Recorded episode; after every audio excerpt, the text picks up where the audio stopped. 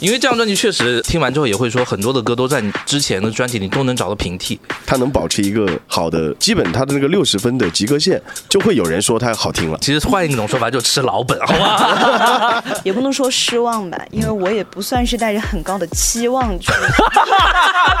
别说了，越说越伤心。会说话你就多说点。周杰伦的他整个的专辑也好，歌路也好，就跟他的情史其实可以大致来划分的。告白气球那首歌，我真的觉得周杰伦他用脚都可以写十首，就是真的。我现在生活的幸幸福福，或者是说心态的变化，我写不出当年的苦情歌了。但我跟你说，他如果现在再回头去唱蔡依林那几首歌的话，昆凌应该会发飙吧？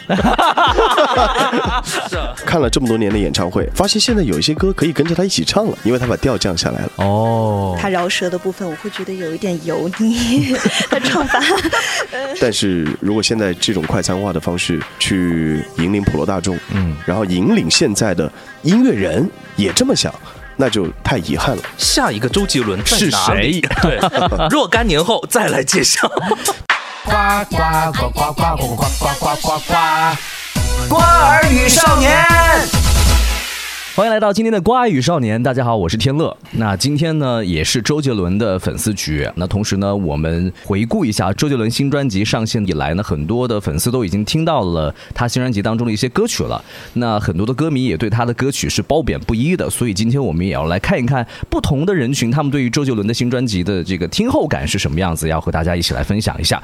首先，我们要欢迎的是来自于我们摩登音乐台的主持人乃峰，欢迎你。Hello，呃，你是周杰伦的粉丝吗？呃，算是吧，算是。就感觉喜欢了二十年了。哦，那那就是资深粉丝啦。对，那我看看待会儿你怎么去评价一下周杰伦的新专辑。嗯接下来我们要有请到的是摩登音乐台的主持人程程，Hello，大家好，你是周杰伦的粉丝吗？不能算是粉丝吧，会听他的歌，但是听他的歌是从第一张开始听嘛，啊，那还不是吗？因为你是半路脱粉是吗？也不叫脱粉吧，嗯反正就这个人，我这个人比较奇怪，好像也没有说什么一定是谁的资深资深的那种，就是你是听歌比较杂的这种人。对对对对对。哦，就没有一个特别喜欢没没有什么太多特别喜欢的某一个歌手啊，或者是某一个演员呐、或者怎么样。好。接下来我们要有请到的是我们的零零后的听歌爱好者小英，欢迎你。Hello，大家好，我对周杰伦的话，我是属于路人粉吧，就是。可能听他的歌不会说因为有什么偶像光环而去觉得说啊，他其实这首歌特别好听，但是可能他之前一些比较热的周氏情歌我是听过的，哦，你喜欢听情歌，甜甜的情歌是吗？哎，不一定吧，苦情歌也听了。告白气球 周杰伦会有很多苦情歌吗？没有嗯。没有太多最长的电影还不苦吗？我觉得那个不叫苦情，苦情歌应该就是像那种阿令啊，哦。那种那种早期的他们那种叫苦情歌。周杰伦其实总体歌里面没有说太苦情的状态。他其实老粉发话了啊，啊、他其实之前的每张专辑都会有自己还比较苦情的周氏情歌，比如说，就是把自己形容成那种完全被女友抛弃，然后一个人在那边独自买醉的形象。那是周氏苦情歌，而且其实实也是从那个时候开始，我估计他就是对写剧本啊，然后对拍戏电影这个事情，应该有了自己的一些想法。因为他每一条 MV 都要自己来拍，所以那个时候就是通过这个来练手。我个人的看法啊，就是既然说到情歌这个事情，周杰伦的他整个的专辑也好，歌路也好，就跟他的情史其实可以大致来划分的，稍后再来说吧。我真的觉得个人就是这个样子，我跟你说，我希望你们两个打起来在现场今天。对，真的就是这样。反正我个人给他概括就是，嗯，周杰伦的情史和他的音乐风格，或者是说一些具体的什么词啊风格，真的我就觉得一个一个可以套得进去。奶峰，你认同吗？呃，嗯 这趴待会儿再说，好吧？可以可以 看出来你的表情有点不太认同的样子。那首先我们从新专辑入手吧，因为新专辑就是发布了之后呢，还是会有一些可圈可点的地方。同时呢，我们也看到了很多网友给出了一些评论。其实上一期啊，我们请到了其他的三位周杰伦的粉丝来聊了关于最伟大的作品这首歌的时候，当时他们给出的是非常高的评价。那我今天想请三位你们也来谈一谈，首先就最伟大的作品这张专辑，你们会有什么样的一些听后感？我先说吧，嗯，这张专辑在我的视角下啊，就是说路人可能会他的第一反应是看到的是他的这几首新歌，但实际上不要忘记他之前发过的单曲，因为那个时候我记得在一九年的时候，他采访就说哎呦，专辑好像已经写好五首歌了。啊，没有发，可能也就是那五首单曲，然后他陆续在往外推。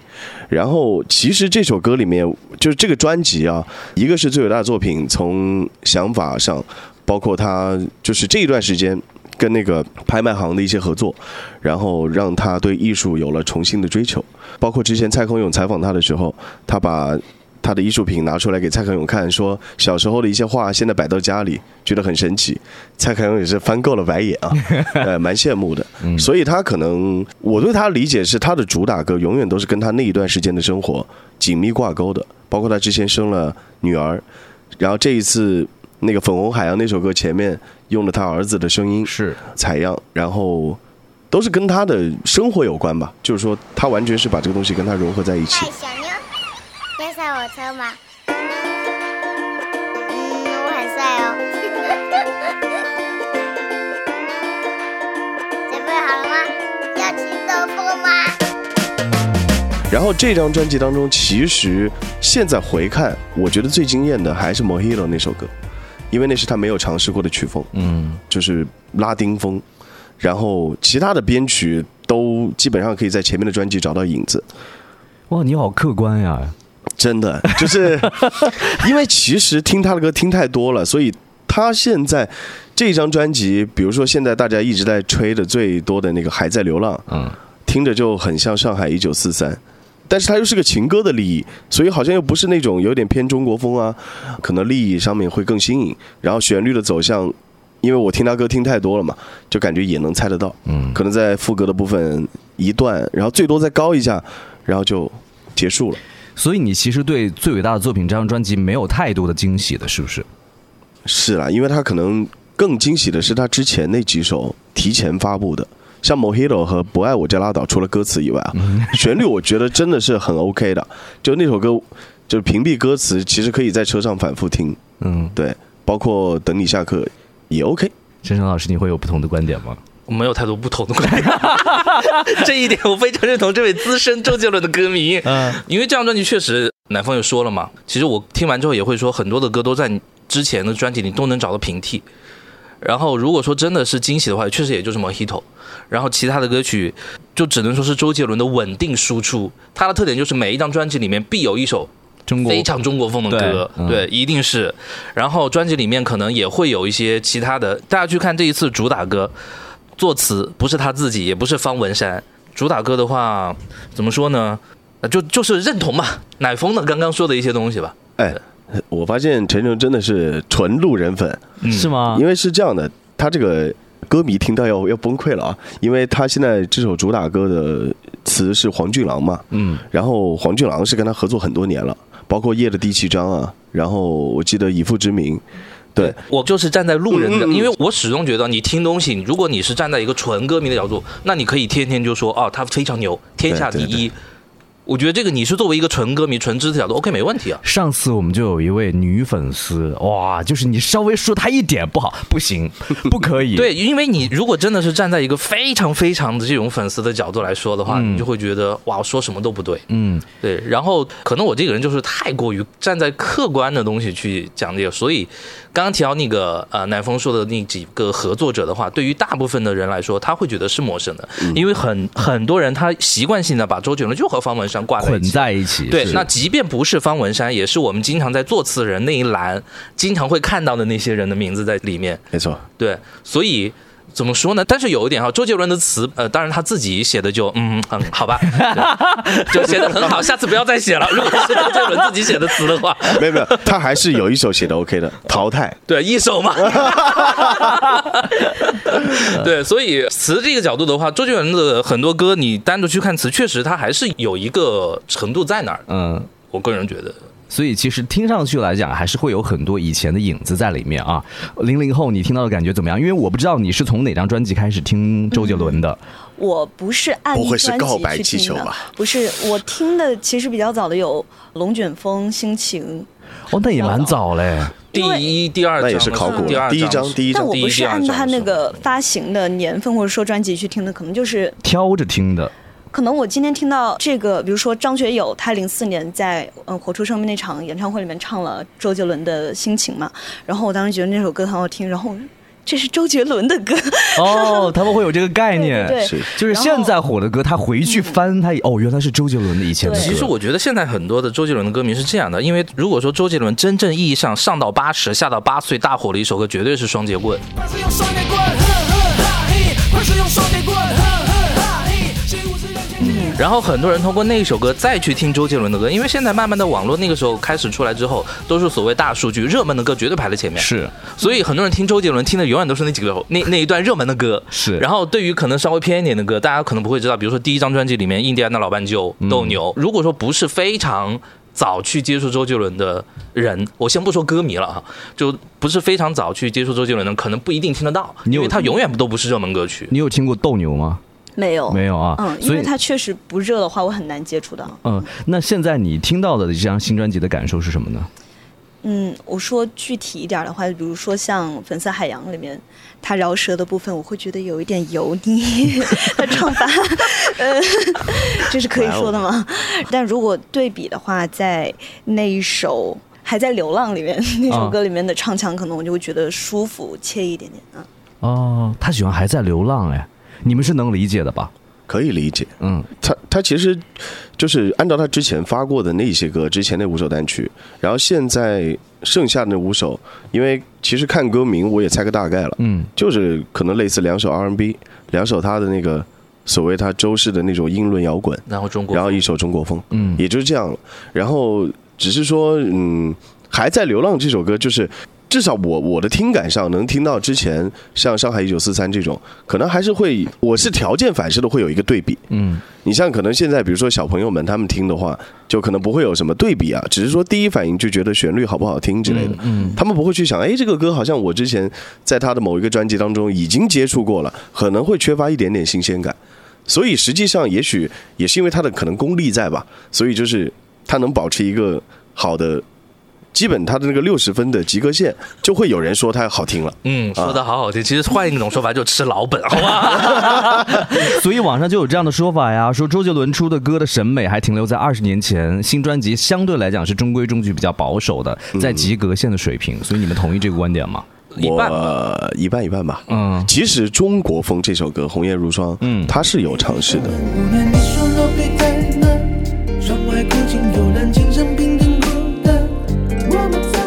只不过因为我那个时期还听陶喆嘛，这首歌你不觉得很像苏珊说吗？啊，对，实际上，所以其实他如果是愿意走这样一个路线，是他没有玩过的，那也 OK。对因为之前他的中国风，其实就像他的好朋友们说的嘛，就如果他想写出一首好听的中国风，像之前的那种经典的，青花瓷，是啊，青花瓷啊，东风破那些，他其实他写上五十首，中间总有十首或者五首可以爆的。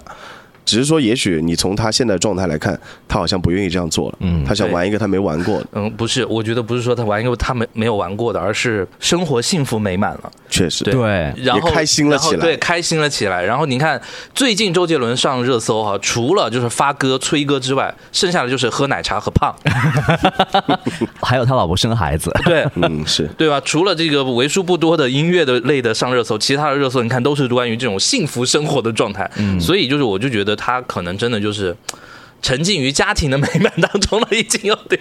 哎，所以我们对于歌迷来讲的话，就是对于他的创作跟他的生活有关的话，我们是能接受的。就是现在来看的话，我们看他的这张专辑，我们也没有说很多的觉得他不好听，是这样的吗？我只是觉得说，他现在能出就不错了。要求不要太高。对，其实作为老粉来说，还是比较理性的吧。然后也，那我就我就问你，你你有没有期待说他来哪一天来一个什么完全不太一样的，或者是什么颠覆的一个东西？是你你作为一个老粉来说的话，你就肯定还是期待。嗯，但是其实呢，你说像本身最伟大的作品这首歌，他可能已经觉得给大家惊喜了吧？我估计他内心应该是这样想的，但是在你们歌只是说，嗯。他现在玩的这个东西，可能确实是离咱们普罗大众稍微有一点点距离。也不是说因为那些人其实我们也都认识什么的，只是说他背后的所谓的那些呃艺术家的那些作品啊什么的，可能就我们想跟他去共情是很困难的事情，嗯。甚至有些人还会觉得他很装，就是有装到，但其实你仔细站在他的那个视角去想，他其实什么也不缺了，他追求的更多是那些他从小到大就喜欢复古的东西，然后你只能去追求着那些更高所谓艺术价值、无价的那些东西了。嗯，所以可能也没有办法跟歌迷共情太多了。这也是一个怎么说，就是没办法了。可能会奶峰说的就是稍微那个，我说的再直白一点吧，就大、嗯平常我们聊天回来就是，还是我之前说那个观点，生活的太好了。很多事情就不会去想了，因为之前还有一些歌手或者是创作人他说过，我现在生活的幸幸福福，或者是说心态的变化，我写不出当年的苦情歌了。谁说的？我不记得是张宇还是谁曾经有过这样的一一个表述，类似的表述，就是说我现在的生活已经是这样了，你再让我去写之前的那些呃东西，有些时候是出不来的。嗯，而且再退一万步讲，他现在真能写出来，他的老粉丝们啊，跟他一块儿是长大了，真的还有故事去听吗？也没有了。如果是当年像我坐在教室里面无心学习，等你下课。三年二班，对，我现在真的，我到现在我都还能记得，当我这个叫什么，从小学升到初中那一次，然后叶惠美那张专辑出现的时候，然后我当时寄宿嘛，就在寝室里边，然后就一直听，嗯，一直学，然后什么都不想。当时就觉得好像离开了家，虽然没有很远啊，现在一看好像就在隔壁，但是那一刻你就会觉得好像是他在拯救你，然后他在用他的音乐去影响你，然后那个时候你就真的是觉得非常快乐，然后一张专辑也就十首歌可以抱着听一整年，嗯，那种感觉肯定是回不去了，因为现在的信息太爆炸了，你会被各种各样的事情分散注意力，嗯，也不会有哪个人青涩的过来跟你递上一个什么情书之类的，啊，去影响到你。对，情怀开始了，有有 然后开始忆当年，你突然变情感节目，所以周杰伦的歌很容易就是会和情怀相关联在一起，包括他们那个同时期出道的那几位，是林俊杰也好，孙燕姿也好，蔡依林也好，其实很容易聊着聊着，你就会突然聊到情怀的东西去了。哎，那小英，周杰伦对于你来说有情怀这两个字吗？应该没有吧？嗯，《晴天》那首歌其实还是在我们读书的时候，哎，不，他出的比我读书早多了，但是在我们读书的时候也会听到那首歌，也还是有感触吧。然后我们当时初中的时候。很多人听周杰伦的歌，就是当时我们听歌是分流派嘛，有人听欧美歌，有人听华语，有人听韩流。然后听华语的，其实当时我想一下，大概也就是听周杰伦和薛之谦多一些，对初中生来说。然后可能是因为听周杰伦显得要比较深沉一点，然后到后来就是高中高一的时候，一六年，嗯，周杰伦在贺龙开了一个演唱会嘛，对，嗯，然后当时我高一刚好在上晚自习，就从他彩排，刚好我就在他对面上高中，十五啊，十五中，OK，哦，对，确实只有十五中能听到，雅里还听不到，太嗯。远，嗯，然后刚好就是从最后一堂课。他开始彩排，呃，排到我们晚自习上一半时候，他就演唱会结束了，我们就坐在那开那个窗户，就听声音，可以听响。哇，那个也算是，如果是学生时代的话，那个那个感觉也是很美好的啊。嗯，嗯，确实，而且你又听周杰伦，然后我坐在教室里，然后外面是周杰伦的歌，如果正好唱的三年二班，多好！然后我也正好又在三年二班，那就是很很好的一件事情了。所以你看，其实我们说到了周杰伦跟情怀的结合，就是很多的作品都是让我们可能都充满情怀的。那再回到这张新专辑当中，你们觉得这张专辑的卖点在哪里？卖点就是我多年没发了，嗯，六年了，对啊，嗯。然后之前我是觉得这几年的就这张专辑来说啊，我我站在非歌迷的角度啊，嗯。就是吊胃口确实吊得很足。又是在呃社交平台互动。啊，我是发歌呢还是发专辑呢？是。然后又是晒出一段歌词，然后或者是又晒出一段 MV 的画面，晒十秒的前奏，等等等等吧。所以我就觉得这个卖点，那自然就是我那么多年没发了，我现在要发了。嗯，我不知道歌迷怎么看到啊？六年的等待，你觉得呢？确实是等的有点太久。因为真的，你可能不知道，就是说他之前就是在他很早期的采访，就是在我很小的时候仅能看到的那些可能他接受过的采访，他说他每年一定会有一张专辑，这个是必须得交给歌迷的。所以那个时候你就觉得好像每年一定能等到他专辑出来，嗯，夏天不来，那冬天一定来了。现在就逐渐都已经习惯了，就是感觉被他割割到已经没有状态了。然后后来发现哦，原来听不到了也还好，就是听听老歌吧，习惯了，听听老歌 吧，就直接摆烂了，就没办法了。嗯对，嗯所以我觉得这张专辑其实不用太关心它的卖点吧。嗯嗯，它其实更多的还是说老粉丝有一个像礼物一样的东西，然后路人们呢看个热闹，然后他的新歌迷呢，也许还会在他客观一点啊，嗯，这个还是及格线以上的这个 这个歌的这个啊这个制作水平啊各方面的，然后去接受他的这个音乐的熏陶。有一部分的粉丝会觉得，就是他的后期的作品慢慢的开始脱粉了。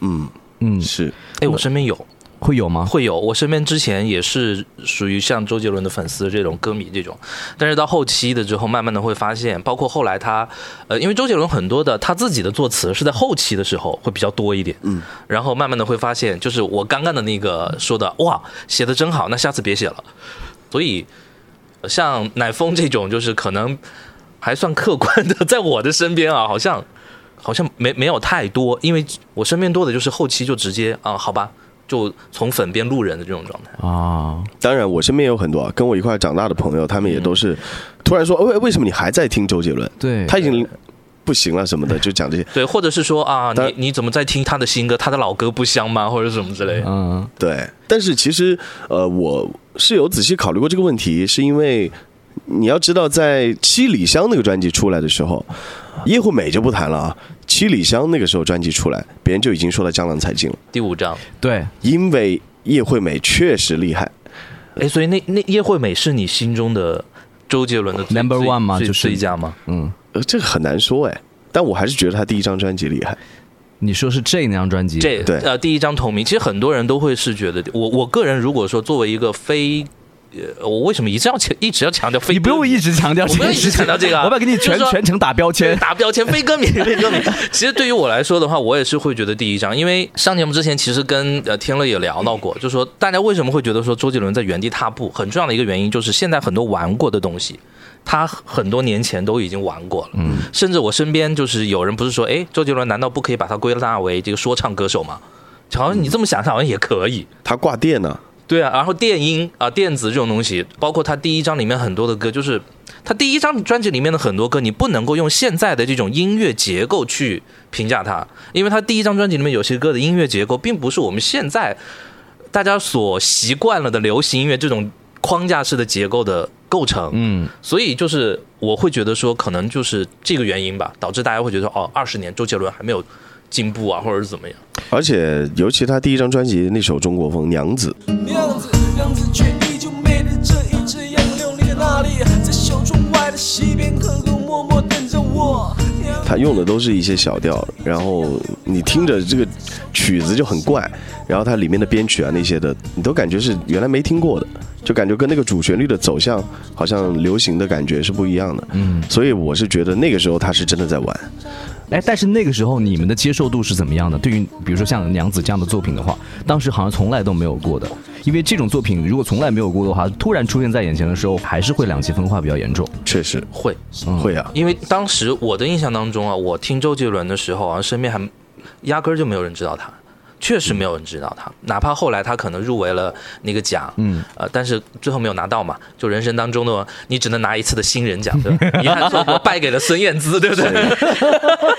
呃，对，即便是后来之后，他就一直是没有太多的反响，直到第二章。第二张翻特西嘛，第三张是半岛八道呃八度八八度空间，像半导体和这些歌出来之后，慢慢的发现哦，身边有人在听了，但是他们始终没有听第一张。第一张专辑里面可能唯一火一点的就是《可爱女人》《龙卷风。龙卷风》，嗯，对。然后其他的就是像你刚刚提的《娘子》这种歌，好像还是没有人太多的人会去看到听到。对，我听他的专辑也都是从那个第三张，当时其实也不是第一下听到双截棍和忍者啊，嗯，可能是我记得是半兽人还是哪一首，啊。在我小学的时候拿着半导体和我们就整个班上唯一的一个随随身听，身听，然后就听到了，然后就把他的随身听借走了三四天嘛，嗯，啊，然后后面再回去买了他之前的专辑听，哦，发现哦，原来有一些歌我听过，唯一有一点可能有点点神经质的，就是零几年那几首歌，《公公偏头痛》那哦。那前后那几张惊叹号，十二星座，对那几张专辑里面，倒还是有点。如如果说一定要说周杰伦有一些什么样的不一样的地方，我觉得那几年发的专辑里面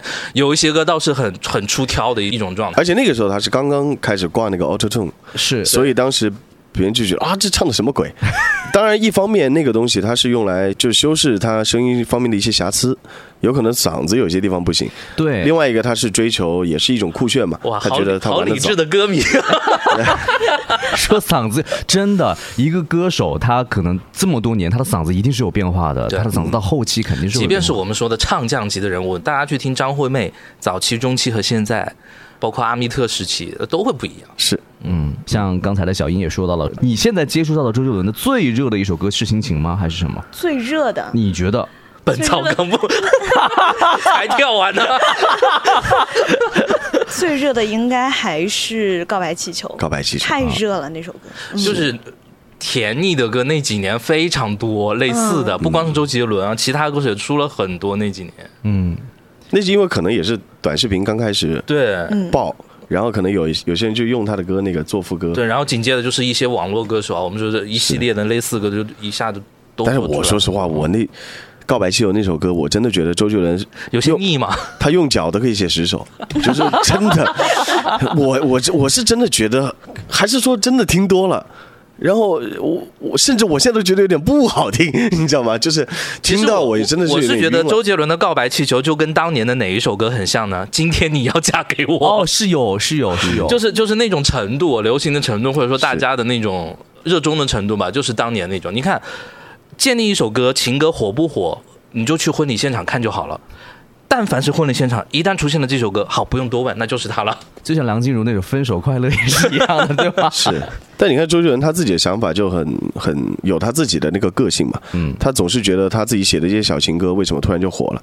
他其实本来他自己设想当中的应该是他专辑当中最有玩味的那一首歌，比方说之前那个比较大的大提琴，然后还有土耳其冰淇淋，就 MV 跟林书豪一块拍的。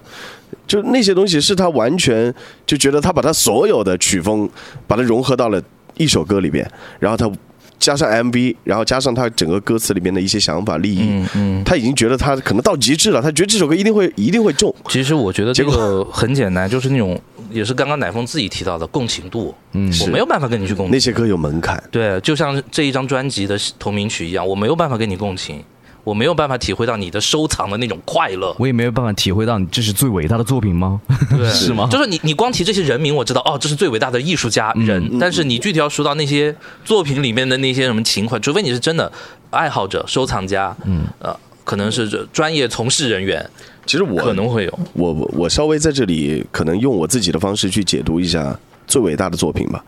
它中间最厉害的那句歌词叫做“这世上所有的热闹出自孤单”。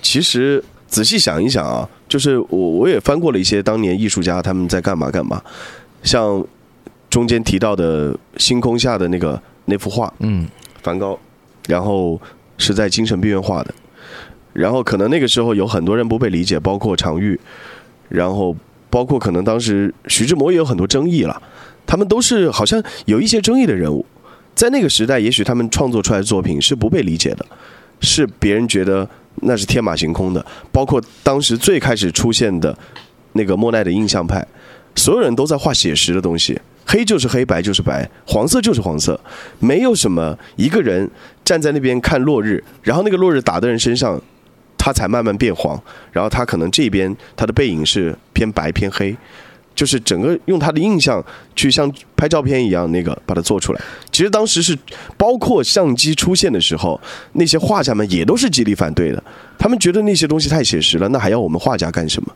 所以其实我觉得，从任何作品最伟大的作品在被创作出来的时候。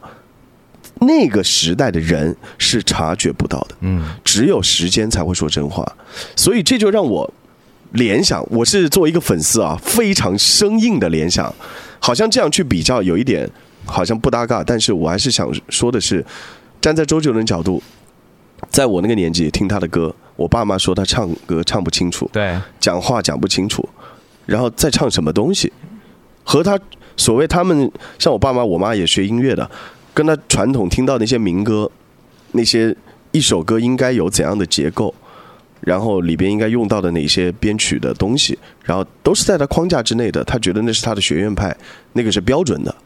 然后当突然周杰伦横空出世的时候，听到了娘子啊，听到什么，他也觉得还不错，但是也不知道他在唱什么。然后，但实际上，往往人在这个时候，他可能就无法意识到自己是否是伟大的，或者是否是能被时间留下来的，所以才会有了黄俊朗那句歌词：“这世上所有的热闹出自孤单。”其实，当现在世人们去博物馆看蒙娜丽莎的微笑的时候，他当年画它可能也就是随手一画吧，然后没有想到，没有想过就会被所有人、全世界的人每年几百万的人这样去观赏它。嗯，那种热闹是当年那个孤单的他创作出来的呀。哇，所以现在也许周杰伦当年他从录歌室然后睡醒，然后被他的这个当年的音乐总监发掘，然后吴宗宪让他出专辑，他可能当时也就是第一张专辑，你听得出来他的制作很粗糙，然后也就是随便唱一唱吧，也许从那五十首歌里面挑了十首。啊，歌迷还在问另外四十首呢，赶快给我交出来。对，但是也就是他可能也没有想太多，他就是觉得要纯玩，他就是要玩出不一样的东西。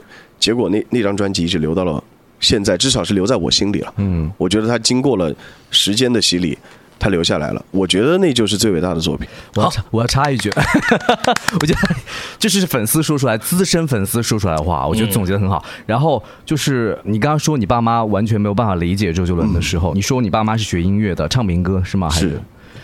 那周杰伦跟有一位民歌歌手有一次合作，你记得吗？辣妹子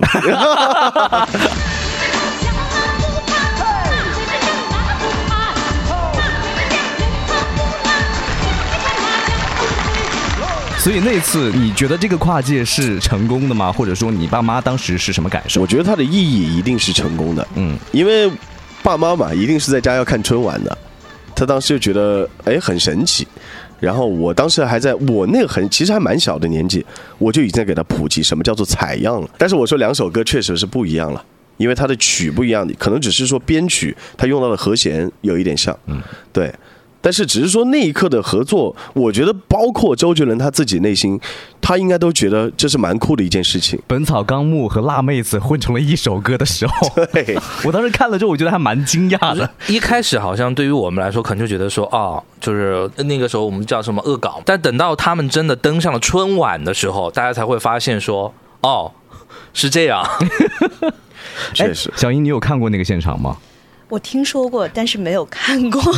就是《本草纲目》和辣妹子，你赶紧回去翻一下，我觉得这是就你把辣妹子的歌词放到《本草纲目》里，你可以完整的唱下来。好，这是呃我提的一个小小的题外话，其实就是周杰伦的一个接受度的问题，以及慢慢的我们刚刚提到了很多他以前的一些作品。那现在这个时代还有周杰伦这样的歌手吗？你们觉得？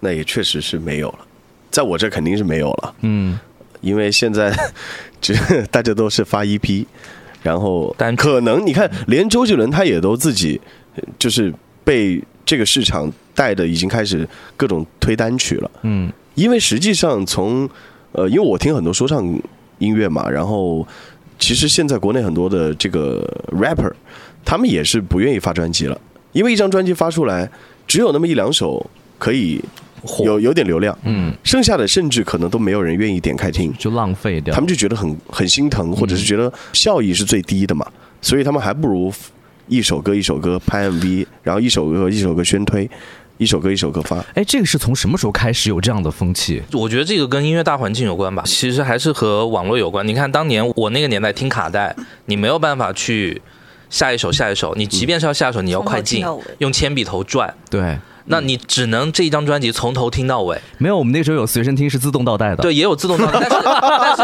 我知道那一款但是绝对但是绝对还是不如现在网络听歌方面，听两句不好听，啪下一首。是的，对，所以我就觉得，还有就是现在歌手出歌，刚刚说的就是这个性价比啊，为什么说的性价比不高？还有一种就是偶像经济来了啊，很多的人出歌，他不是为了像周杰伦这种。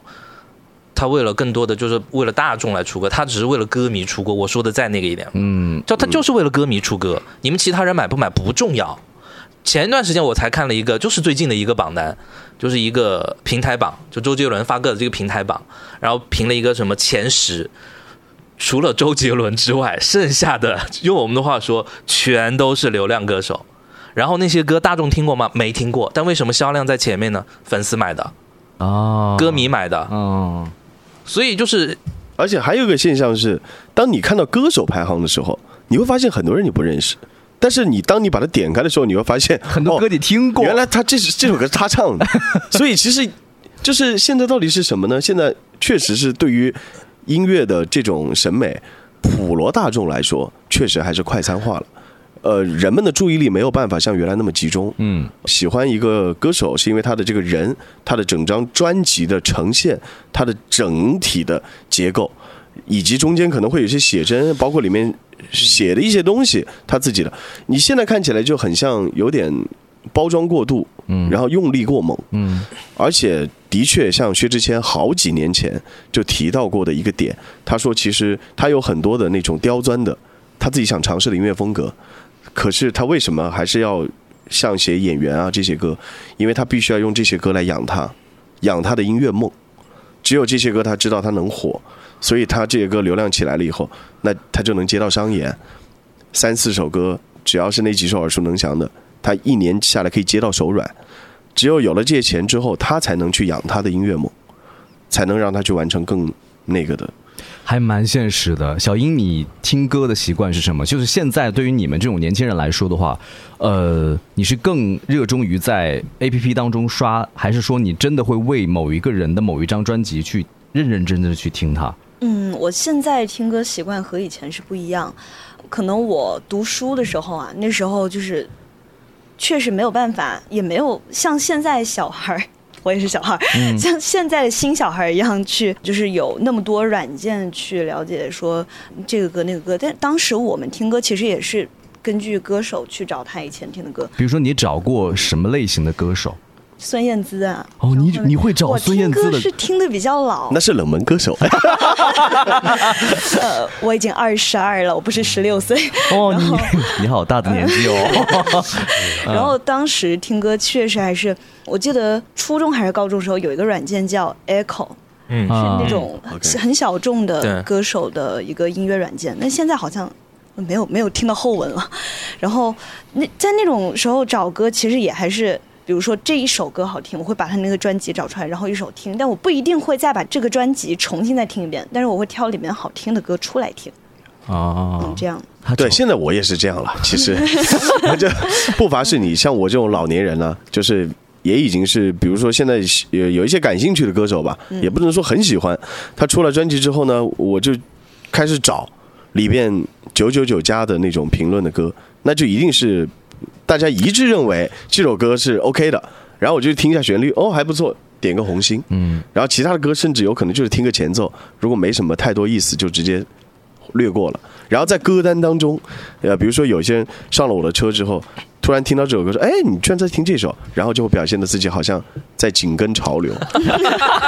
对，但是但是内心的 OS 还是很想切回秋秋音乐，因为我是在网易云和 QQ 之间来回横跳的。现在都都这样吧。对，哎，可以，我们也来窥探一下电台音乐 DJ 他的听歌的习惯是什么样的。陈诚，你有不一样的听歌习惯？你是属于哪因为？因为我本身做音乐类的节目，所以嗯我听歌习惯跟他们两个可能有点不太一样。嗯就是刚刚乃峰说的是可能会找到那个歌手，听一下他九九九九加的，嗯然后那我的话就是回过头去，如果说他专辑不多，我可能每一张专辑点进去，但是我怎么听呢？前奏、主歌一段副歌。前奏一段主歌一段副歌，包括周杰伦这张新专辑，他这几首新歌我也是这样听的，就可能因为你你你要不断的去过滤，快速的过滤。嗯说句说句实在话，嗯现在这个时代，你真的只能快速过滤歌曲。你不快速过滤的话，很多东西你没办法第一时间能够知道。所以就是前奏、主歌、副歌，然后自己感兴趣的。先点红心，然后觉得诶模棱两可，先放一边，然后有时间再回去听一下，大概就是这种状态。所以其实还是蛮挑剔的。对于现在的一些作品出来了之后啊，对，所以但是有一类我可能不太会去想点进去看，就是那种我们所谓的大流量型的 idol 的这种东西，因为他本身不是唱歌的人、啊。对对对，我我说这个这个是一个你是一个商业运作化的一个商品，对我不能够用以音乐人的身份来给你下一个定义，所以一般这种我可能不太会去点进去听。嗯，对，他们需要的是舞台，对他们只需要一个舞台有人，然后有一定的呃曝光热度、影响度就可以了。但是你说他们的音乐吧，哦，有可能可能某一天什么周杰伦、方文山给你写了一首歌，我我有可能我会去点进去，我看下作词作曲，可能我会点进去听一听。嗯，但剩下这个就跟刚才小英提到的啊，就是说，像他之前听到《心情》这首歌是张学友唱的，然后发现是周杰伦写的，然后再去听周杰伦，对，然后其实现在比如刷短视频，可以看到很多周杰伦当年帮别人写过那些歌，包括中间有一首巨冷的啊，那个《夜的第七章》的那个另外的前身，他是写给陶晶莹的，叫《两个寂寞》。两个世界的寂寞，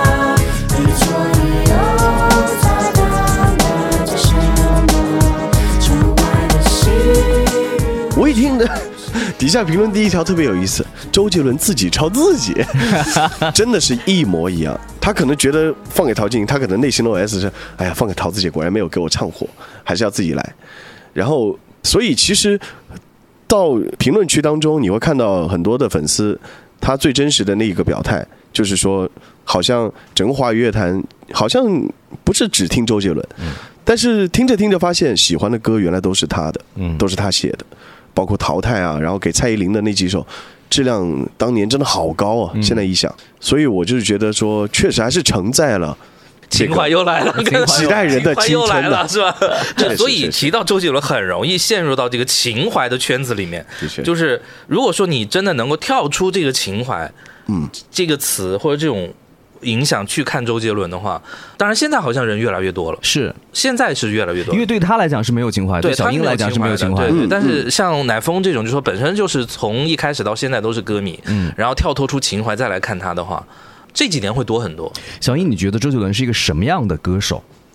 我觉得原创能力相当强吧。嗯，呃，我确实对他的唱腔不是很感冒，哦，他会就觉得唱腔不感冒了。嗯他因为那原来老歌也不太行吗？就是不是说不太行，粉而是丝在质疑他了，现在。很多歌是我觉得翻唱特别好听，但我回过头听他自己演唱的版本，我会觉得比较中规中矩的一种感觉，感觉这个心就是年心痛了一下。就嗯不不是那么哎呦，哎，这是年年代的问题吗？我觉得不是，因为周杰伦从一开始到现在，他到现在一直也还是在唱功上被质疑着呀，还是会有不同的那个。但是说实话啊，嗯。他的就你要按我一个这个学过音乐的人啊，嗯。他的唱歌的方式是用嗓的，对，他不是用气的。他是用纯嗓子在唱。纯嗓子，所以他的发声方式真的是不科学的。他的唱功完全就是看他如何保养他的身体。呃，我这里有一个有一个新闻啊，说发现周杰伦在二零一六年到二零一九年开了一百二十场演唱会之后，他的声音变了。哦就是他们说基本上很少去碰 G 四以上的那个高音了，嗯，是对，他就好像已经有点唱不上去了那种感觉，就是因为他一直在用不科学的发声方式在唱歌。是的。那天我在车里还在跟我朋友说，我说、唱他专辑的歌这样唱下来是非常累的，但是逐渐的看了这么多年的演唱会，发现现在有一些歌可以跟着他一起唱了，因为他把调降下来了。哦，是，所以包括那些一路向北啊，那都是我在 KTV 里面，我得站起来，然后把袖子撸起来唱的。然然后心经 对，结果大爆，在演唱会大家一起大合唱，然后我就唱的都要很轻松了。嗯，所以我就说他可能也是慢慢的在，就是还是一句话嘛，就年纪大了，好吧，这个有时候该认还得认。你看这几年周杰伦的巡演，他都已经唱不了全场，带着他的一帮小弟们，嗯，有时候跟大家互动对。点歌，一点就是半个小时以上，对，就是但是小英那个我倒是确实没想到，他居然是觉得说周杰伦。听他原版的，居然没有与其他的翻唱，不一定是那种就是素人或者说很不知名的小网红翻唱，也有可能像刘瑞琦那哦，明白明白啊就是也是周杰伦的粉丝在翻唱嘛，明白明白。哦，当然那个是女生了，那就不太好对比了。对啊，但是这个你要找到理由了。哎，但是但是就是，其实我这一点我确实可以帮很多杰迷去发声啊，就是。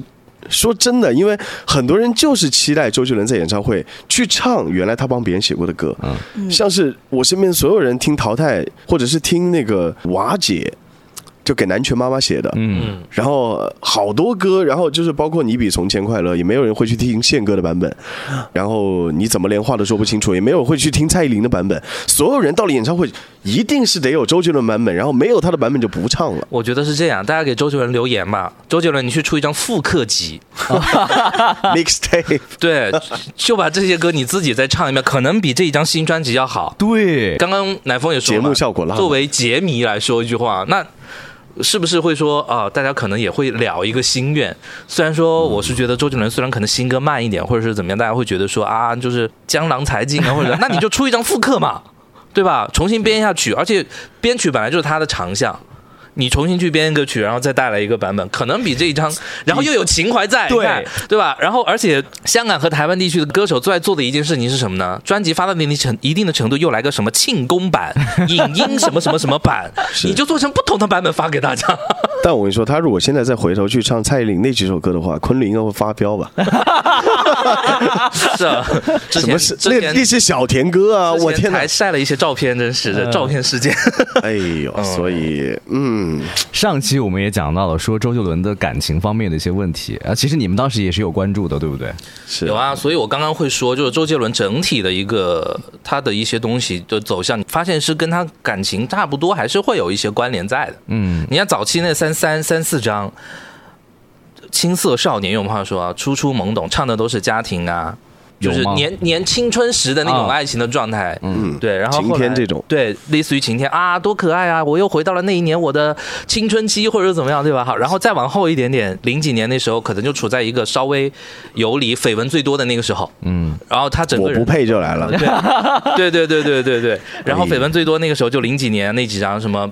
偏头痛啊，什么惊叹号啊，这一些。好，然后后来慢慢的昆凌出现了之后，你会发现啊，又是这样，告白气球。对，然后等生了儿子、生了女儿之后，哎，哥又是，对，前世情人，对啊，就是这种，你看主打歌都是睡前故事，对对而且那个不是就特别给他女儿的吗？对吧？有些歌，包括现在这张新专辑的儿子也发生了，所以我就觉得周杰伦很多东西整体的专辑风向就跟他情感挂在一起，我觉得也好像也没错。嗯你们就觉得周杰伦是上一个时代的刘德华和张学友吗？还是不一样，不一样，不一样，嗯不一样。为什么？因为当时，当我把周杰伦专辑真的买回家的时候，我看到那个歌词本，我发现曲都是他的。嗯，那一刻就是让我突然意识到，原来全原创歌手的魅力是多么的大。就是如果是要聊到四大天王，我还是可以说我是个年轻人的啊。想起刘德华他们，你说他们这个刘先生的他这个嗓子，或者是他这个唱功什么的，是我的菜吗？也其实也不是。对你好像小英看周杰伦那样。啊，对对对，哎呀，一代一代了，就传承下来了。对，呃所以其实包括说那些歌，当然很经典，没有问题，它是那个时代的产物。然后只是说，可能在我小时候，我突然看到一个，原来这个词曲可以包括制作这些东西，可以自己一个人来完成的。我当时真的觉得惊了，就小时候的那个对于这个东西的理解就崩塌了嘛。然后就跟传统的你所理解的，看一首歌，原来根本不会看这是谁写的，只是说谁唱的，然后谁唱的好不好，可能在唱功方面去争一下。结果周杰伦出来之后，你就会发现，你喜欢他了以后，你就跟其他人不一样了。哦，但是你发现你身边有太多人喜欢周杰伦，所以也是有这个问题了。所以他是不走寻常路的嘛，对吧？而 且广告词就来了。哎呀，你看小英就不知道，这都是暴露年纪年年代这个年代真的不一样，像刚刚乃峰说的，就是可能他那个时候知道说，哦，一首歌是一个人可以完全操作下来，包括创作什么。嗯。可能我跟他有点不太一样，我我比他更早一点。嗯，然后因为那个时候像刘德华，但我们当年所说的那四大嘛，它其实是也是一个商业流行的一一个东西，很多翻唱的歌曲。嗯，然后后来那几年当然也引发了很多的这个关注度哈，但是在九十年代初的时候，在大陆乐坛掀起了一股原创风。那个时候我记得有什么中国原创音乐榜，有有有，嗯对，然后那个时候很多的都是这种广东的一些创作人创作了大批的歌曲，因为那个时候就是因为像这种翻唱太多。张强啊，嗯。那英啊，那时候都有很多很多的那些，他们出道早期都是翻唱嘛，所以那个时候就开始说要创造中国自己的原创音乐，嗯。所以那个时候也多了一批的那种创作型的那种原创的音乐，所以再到后来像周杰伦这一辈再出的时候，我就会觉得说，哦，这是原创音乐的一个升级的状态了，包括后来再早一点的陶喆啊，他们那些人出来的时候，是。对。对，当时林俊杰的专辑也是，嗯，然后陶喆的专辑也是，陶喆曲曲子一定都是自己的。而且其实呢，我站在这个节目的角度啊，又觉得周杰伦有一点是也让我蛮佩服的，是什么呢？是他的编曲。听早期的 demo，那些编曲其实已经都编的差不多了，但是他就是丢给钟兴民。钟兴民在有一首歌当中只加了。好像就是双截棍那首歌，那段中间的钢琴曲的那个神来之笔，也是周杰伦自己的想法啊因为我听 demo 里面，然后钟兴民只做了一件事情，就是把二胡加进去了。但整个双截棍的那个编曲基本上就是完全是他一个人的，但是他这么多年过来，他其实编过很多曲子，他只有完完全全自己参与的，没有其他人碰过的，他才会写上自己的名字，不然他就是永远要写别人的名字，他自己已经完成了百分之八九十了，他也不说。就不会像现在，你知道，一首歌的编曲后面要接好几个名字，你知道，所以他在这方面可能是有洁癖吧。但是我也是觉得这是他蛮个性的地方。哇哦，我每次听完 奶风都是想鼓掌，你知道吗？不知道为什么。作为资深歌迷，哎，好，接下来我们聊点轻松的。我想了解一下大家和周杰伦接触最近的一次的经历是什么。我想先从小英开始吧，是距离最近，距离最近的一次，那就是一六年那次吗？啊就是看演唱会对对对是吗？对对那一天我比你近，我应该在第十排。我 好有在钱哦你。我在马路对面。OK，哦，那时候就是最近的一次了。嗯。就是他，你你也没有正常的去看过他的演唱会，因为确实我也，我本来第一我自己不追星，嗯第二他本来也不是我的星，哦 对吧？我是路人粉，路人粉。OK，听歌那个乃峰呢？最近的一次，最近一次也就是他上一次开演唱会吧，嗯，就是应该是口罩之前了。然后他当时应该一八还是一九，我我确实有点忘了。是地表最强还是不是地表最强？地表最强是二零一六。他是那个他巡演的话19，我记得是那个了，就是他那个嘉年华的那个版本了，就是嘉年华，对，嘉年华，嗯，啊，摩天轮嘉年华是吗？对对对，是一八一一九年的时候，在长沙对是一八一九年的时候在长沙了。对，就是可能是那一次吧。然后那一次没有一，千二百八是吗？反正没有抢到很前面的票。哦，但是我还是在那场区域了，嗯，没有一六年那一次的那个那么近，嗯对。但是因为我也就是大概心里知道他这一次演唱会的那个质量啊，也就那。跟跟一六年应该没有办法比了，所以我就没想着说要顶到最前面了。他是不是那次开了两场？星六一场，星天一场。是，而且好像嘉年华是有两场。嗯。仿佛我看的是第二场，就感觉他累了。嗯。哎呦，就感觉确实。呃，晨晨，我是一六年那一次，我也在一六年。对，一六年那一次，嗯。那就是最近的一次。而且，因为我知道，我看周杰伦可能就是说，因为之前已经进行过很多站了嘛，大概也知道说啊流程是怎样，然后中间会有半个小时的，就是 他在前面的很好，他前面的基本上是不会跟你任何互动，然后就像表演似的顺下来，但是然后到中间会有大的就半个多小时，然后到了摩天呃嘉年华的时候，时间更长了。就是互动唱歌是吗？，对，互动唱歌，然后带着他的那些可能就是后辈们吧，就是也希望推他们。然后一六年那次也是，所以那一次我会想着说，可能接下来看周杰伦，我可能也不会太多。然后我也是买了最贵的票，坐在前面去看。啊，大概那个就真的就是最近的一次了，现在他也不开了，也也没法开也难。最最近而且我而且我觉得就算就算是现在啊，没有一些有的没的东西，可能他开的应该也不大，嗯，就是已经不是那么勤于营业的状态了。的确可能要顾家一下。对，你记不记得前段时间我们又在线上去来看他的之前的那个演唱演唱会的重映？是你们有去关注吗？我我也我也稍微看了一下，但是因为那些演唱会我都看过好几遍了哦啊，就包括线上的我也看过很多次了，然后包括现在网传的是他的这个，大家就有这个粉丝之间有一个说法，就是说。他什么时期是最厉害的？因为他之前用那个发片嘛，然后在他用白毛的时候是最厉害的，紫毛是第二厉害等。一下啊，他用白毛的时候是什么时候？白毛的时候，我记得应该是唱那个暗号的时候，就他那个当时那个高音，就我现在听他暗号，有时候我也是听他演唱会当时那个版本，也不是听他那个录音室的。嗯，他那个时候的发挥就是现场的，那随便唱也从来没有所谓降 key 这件事情。因为年轻，对，然后他可能是紫毛的那个版本是已经到了最长的电影了，因为最长电影那个现在很多人也是点他的演唱会的那个版本，嗯。你就可以看到他的那个在钢琴前面的那个头紫发，色的一撮对，就印象很深。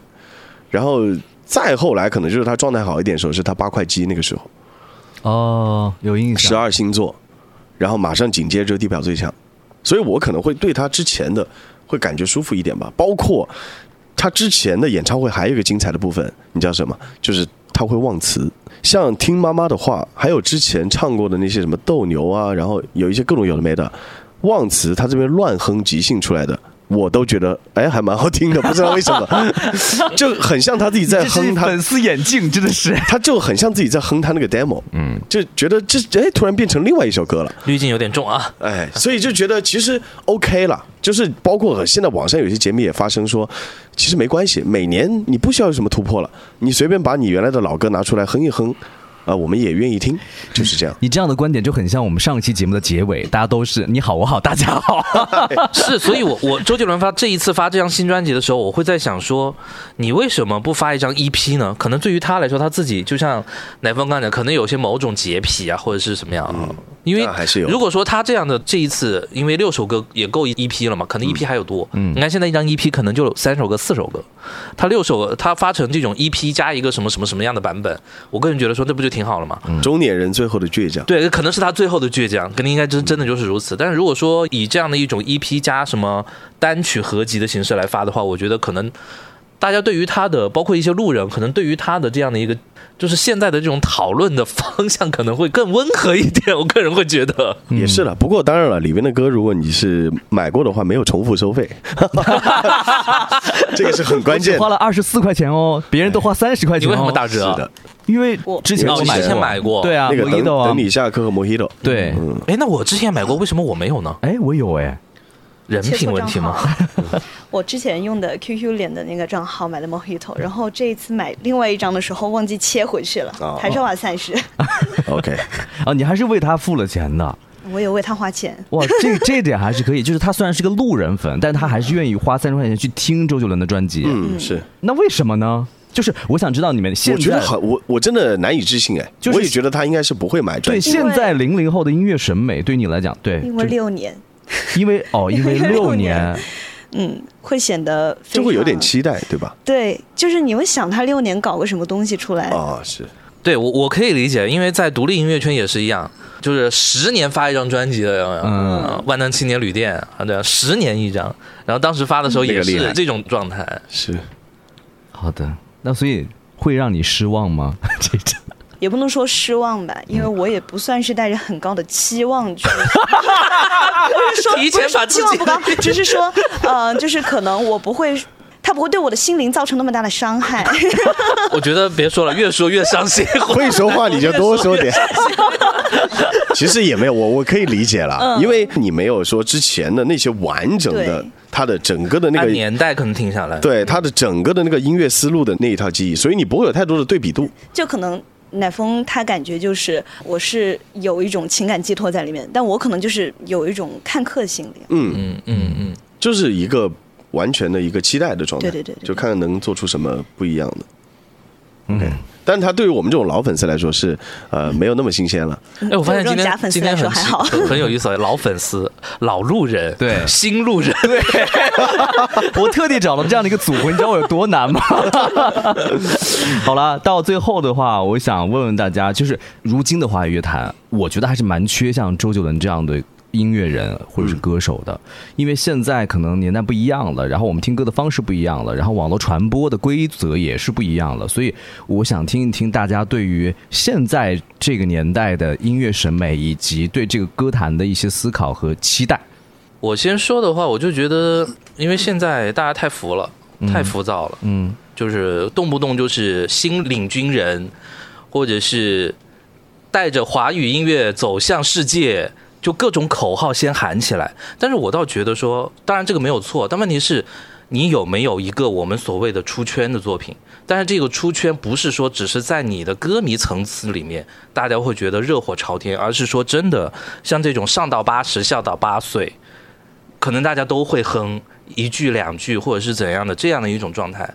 所以我就觉得现在大家太过于表面化的一种呈现。你觉得孤勇者是出圈吗？孤勇者怎么说呢？我倒觉得孤勇者也不能说叫出圈，你说上到九十九，下到八岁，小朋友也会唱，都能唱。嗯嗯。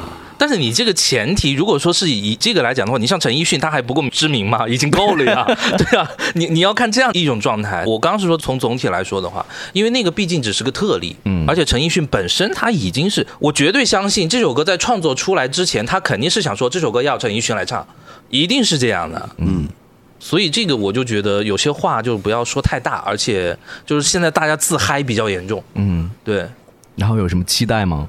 期待就是多做些真正的内容先出来再说吧。多做一些有营养的对音乐对出来，对对，而不是就是现在我先把口号谁都会喊，嗯，我觉得是这样。而且就是这种自封的东西，就是可以有，但是我觉得没有必要把话说的太满。你觉得现在你接触到的华语乐坛的新人当中，就是包括你可能你因为你采访的歌手比较多，新人的当中的话，有没有接近周杰伦的，或者说是真正的在做音乐的？真正的在做音乐的，可是呢，他是属于那种不是那么的太往前走的人。什么意思？打个最简单的比方，如果说按照你刚刚给我提问的标准，有一个人的话，可能梁博，哦，哦，嗯对吧？他的音乐是好的，创作是有的，词曲 OK 的，但问题是，他就是不常营业啊。甚至现在你提到这个名字，还是有人会不知道他。但是你说他自己真正的音乐作品拿出来，和现在所谓那些喊口号的那些人去比的话，嗯，嗯那不是好很多的吗？是对，那不是一个维度了。对，那也梁不是博的歌我一个维度。都很喜欢。对，但问题是，他 就是就是可能就是现在就是鱼与熊掌不可兼得，你会发现。是，嗯，小英，我觉得我们其实现在接触比较多，像抖音啊，或者说网易云啊，你会发现很多，就是他成为一个音乐人太简单了。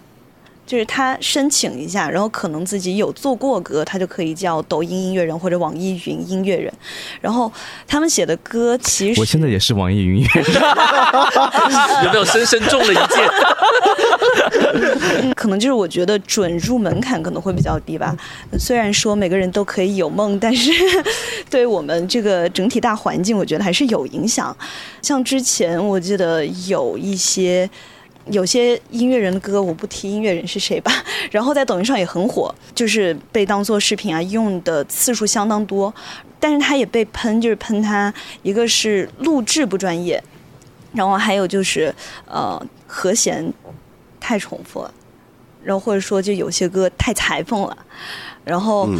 嗯，我记得之前在哪个节目上面，嗯，华晨宇说有一个什么比赛，就是那他问那个音乐人，他说你知道乐理吗？你懂乐理吗？哦就那件事情，我觉得也是挺，就是做这件事情太简单了以后，他会很容易劣币驱逐良币，就是他火火的东西很有可能都是，就是你一听感觉耳朵很爽。觉得我现在听这个歌，觉得很很能代入，很能共情，我共鸣了。但其实就是它是堆砌一些词藻就能出来的一些共鸣。就是它可能经不起推敲了。对，就当时听了会很爽，是嗯嗯，但是慢慢的、慢慢的，你会发现，可能下一首歌类似的歌出来之后，这首歌就没了。对，嗯，对，歌迷总结发言，来风，没有，我就刚刚顺着小英说，其实也是我的一种担心了。嗯，这个话讲出来可能也会被打，但是呢，作为周杰伦的粉丝，真的会有一点操大心，嗯，就是你会担心说，我们的青春是有周杰伦了，嗯，那下一代呢？嗯，他们怎么办？他们就真的就只能一起学猫叫吗？他们就真的只能这样了吗？因为说实话，说到底啊，对于一个东西的审美，是需要阅历，是需要东西慢慢去提升。但是每个人脑海当中快乐的时候分泌的多巴胺那个成分是一样的，所以也许他们也会很快乐，但是只是这个世界还很大，嗯，然后人类的想象力一定是无穷富丰富的。我希望希望有这么一个人吧，能让替周杰伦。让我后面的，至少是可能未来我的孩子，他能有一个像小英这样的，对，我我当他孩子是不是大了点？太夸张，太夸张，就是说，也还是有一个新的时代性的引领的，嗯，或者说至少因为他的出现，嗯，可以让其他的音乐人想做自己的人、有想法的人会有信心，嗯，而不是现在当所有人看到一起学猫叫火了之后，他大家都开始带来了过亿的流量，那么其他人就开始照着他的东西去复制，去写，嗯，然后看这个旋律怎么在这个副歌上能火，甚至我现在听到了很多的歌，它的副歌是很火了。然后你偶然听到了他前面那个，比如说我跟我一些稍微年轻一点的朋友一块出去玩、唱歌的时候，他们也喜欢点那种就是抖音上的一些神曲，那些那些歌之前的那些前奏啊那些东西，我发现真的是很没有用心在做，那些旋律的走向实在是太普通了，乏善可陈。也许就是副歌过于洗脑，嗯，那一首歌难道只听副歌吗？它是完整的结构，这就好比是你看电影不可能直接看高潮，这个是至少与我自身三观、我的审美是我接受不了的。我觉得任何的艺术作品一定是有它的背景故事，有它的前面的铺陈，然后也会有最后的一个一个落点。但是如果现在这种快餐化的方式去引领普罗大众，嗯，然后引领现在的音乐人也这么想，那就太遗憾了。是所以这一期节目最后是要留一个问题吗？下一个周杰伦是谁？对，若干年后再来揭晓。真的真的，我觉得就是一代一代人有一代人的音乐，我们希望一代人有一代人的音乐领军人物，这个也是比较重要的，因为。有一句话这么说啊，音乐本身它就是一个遇见的过程啊。哇哦，就是我们很庆幸我们在我们十八岁左右的年纪遇到了周杰伦，是你包括你现在你还能听到他的歌，你还喜欢唱他的歌，就是无论是对周杰伦还是对我们来说，我觉得是一件非常幸运的事情。嗯，所以我们也希望就是。华语乐坛还会出现更多像周杰伦这样的人。今天非常感谢三位来到我们的播客间，谢谢你们来跟我们分享关于周杰伦的点点滴滴，不管是粉丝、路人粉还是资深粉也好，我觉得今天聊的还是很开心，没有在现场打起来已经很好了。就还是太 peace 了。刚刚在掐脖子，好像没有看到。谢谢大家，谢谢，拜拜拜。啊呀啊呀呀，八卦问我就对啦。啊呀啊呀呀，原来主角就是他。感谢收听《瓜尔与少年》，欢迎热爱综艺的你订阅、点赞、留言，我们下期再见。